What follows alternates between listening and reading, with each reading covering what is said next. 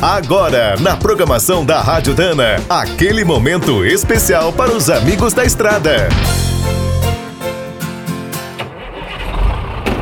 Está começando mais um minuto do caminhão. Fique por dentro das últimas notícias, histórias, dicas de manutenção e novas tecnologias. Entre 2022 e 2023, o mercado brasileiro de caminhões vai passar por uma grande mudança com a chegada da norma Procon V8.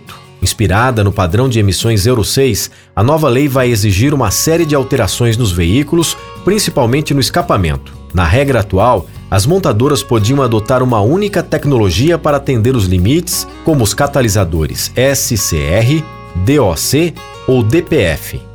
Com a nova norma, o sistema de tratamento dos gases ficará muito mais complexo e alguns motores chegarão a usar as três soluções.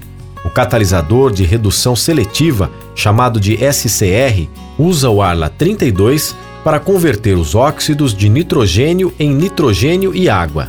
Já o DOC, catalisador de oxidação diesel, transforma o combustível não queimado e o monóxido de carbono em gás carbônico e água. O trabalho é finalizado pelo DPF, o filtro catalítico de partículas.